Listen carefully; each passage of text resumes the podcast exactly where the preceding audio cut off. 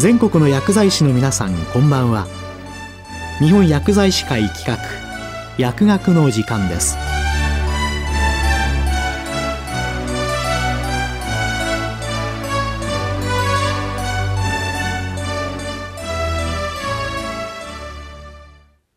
今日は糖尿病に対する誤解と偏見はもうやめよう。糖尿病スティグマとアドボカシーと題して。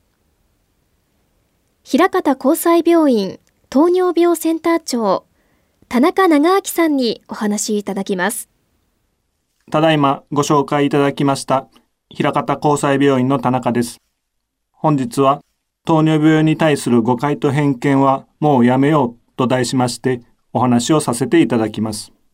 よろしくお願いいたします。現在、日本で糖尿病のある人は約1100万人で、20歳以上の11.8%とされています。これは、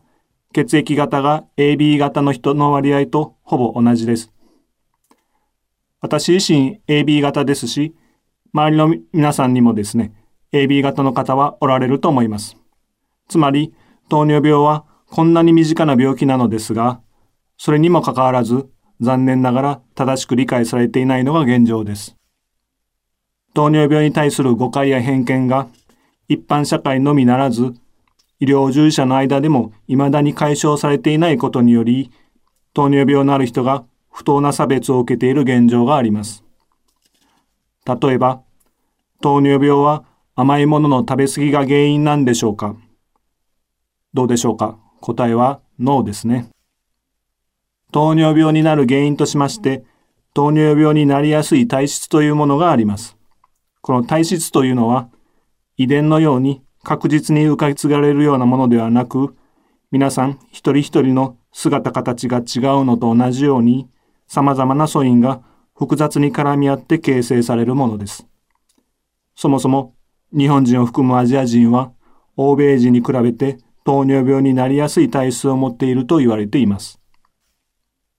そこに年齢、運動不足、体重増加、ストレスなど生活要因が加わります。この生活要因の中には、生育歴や就労環境、居住形態など個人の力では変えられないものも含まれます。これらを背景として、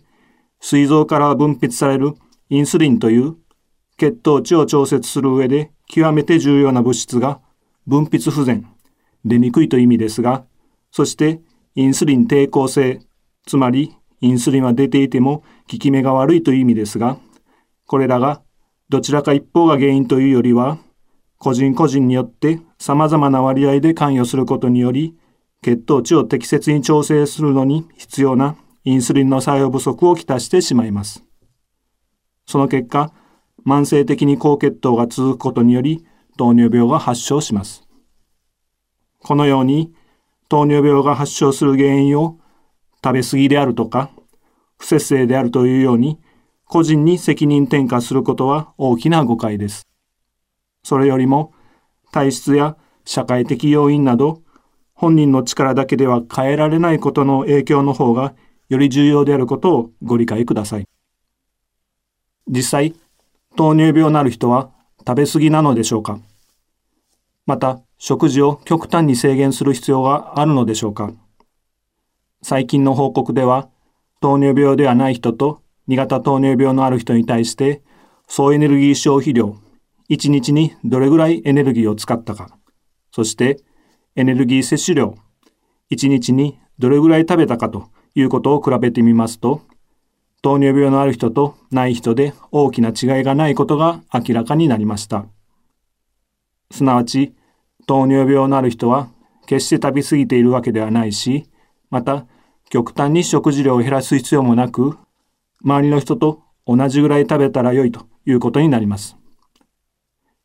それでは次の誤解に移りましょう。糖尿病があったら長生きできないでしょうかいかがでしょうかこれもノーですね。ある年齢の人が今後何年生きる見込みがあるかを推計することを平均余命と言います。40歳児の平均余命について糖尿病のある人と日本人一般のデータを比較した研究によりますと、男性、女性とも糖尿病のある人と日本人一般とで大きな差がないことが明らかになっています。ですので、少なくとも現在の医療水準で適切に糖尿病の治療を続けていれば、糖尿病があっても長生きできるということが示されています。近年、このようなデータが蓄積されているにもかかわらず、現実としてただ糖尿病があるというだけで、例えば生命保険や住宅ローンに加入できなかった。就職や昇進が不利になった。糖尿病があるというだけで周囲から怠け者のような目で見られる。会食の席などであなた食べ過ぎなんじゃないの？と言われるなど、ただ糖尿病があるというだけで社会的な不利益や言われなき差別を受けている方がおられます。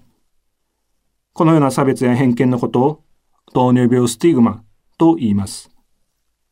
スティグマとは、恥、不信用の烙印、汚名を着せられるという意味ですが、なぜ糖尿病のある人にそのようなことが起こるのでしょうか。糖尿病のある人と言いましても、糖尿病の診断がつくまでは糖尿病ではない人なので、みんなと同じ立場にいるわけなんですが、糖尿病の診断がついたその瞬間、まさに糖尿病というレッテルが貼られ、社会的なグループから追い出されてしまいます。家族や同僚から糖尿病になったのは本人の自己管理ができていないからだ、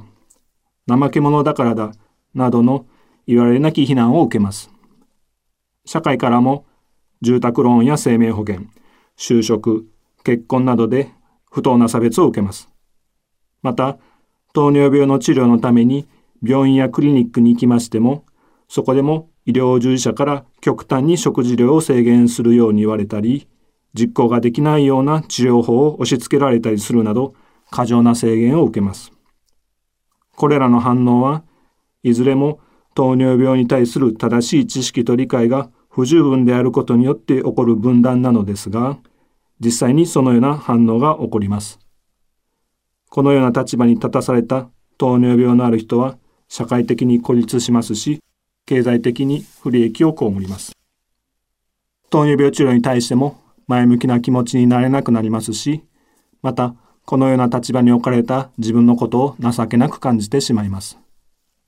最終的に糖尿病自体も悪化してしまう結果となります。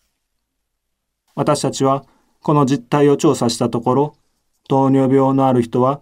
糖尿病はないが高血圧、脂質異常症、高尿酸血症のいずれかのある人と比べてスティグマを強く受けていることが明らかになりました。また、医療従事者が糖尿病のある人にスティグマを付与していることを私たちの研究は明らかにしております。医療従事者が糖尿病のある人の個別の事情を考えずに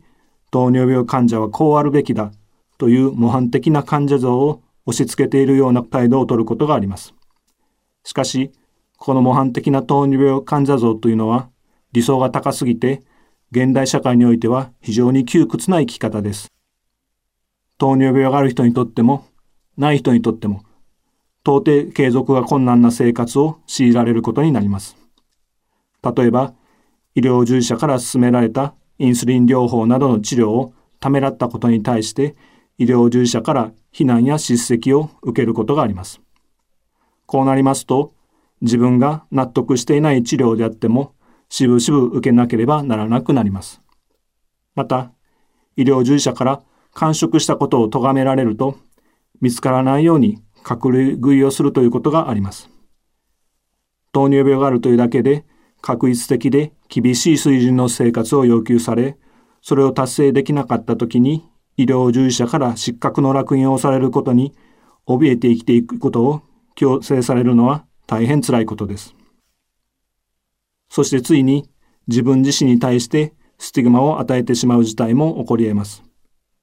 このような立場に置かれた自分のことを情けない人間だと思うようになると自尊心が低下しますので他者との交流を避けたり糖尿病のことを誰にも相談したくないと思ったりします。このように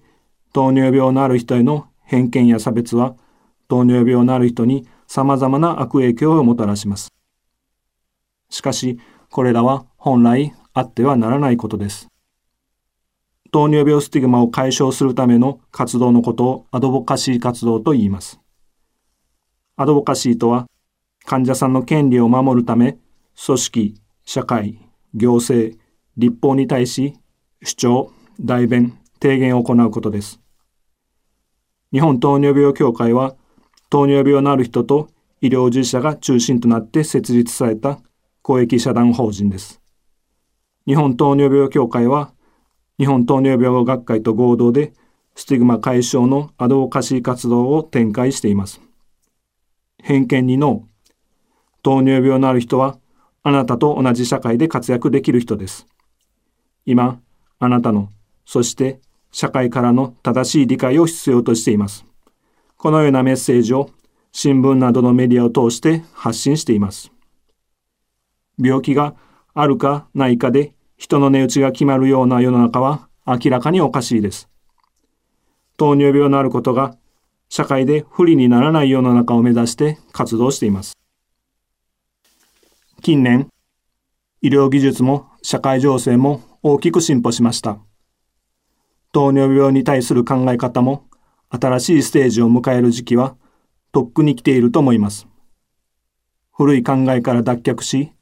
糖尿病に対する知識を最新にアップデートして、糖尿病への誤解を解消し、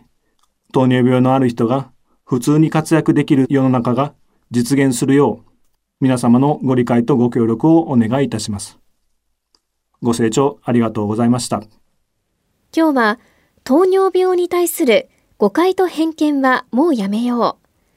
糖尿病スティグマとアドボカシーと題して、平方交際病院糖尿病センター長、田中長明さんにお話いただきました。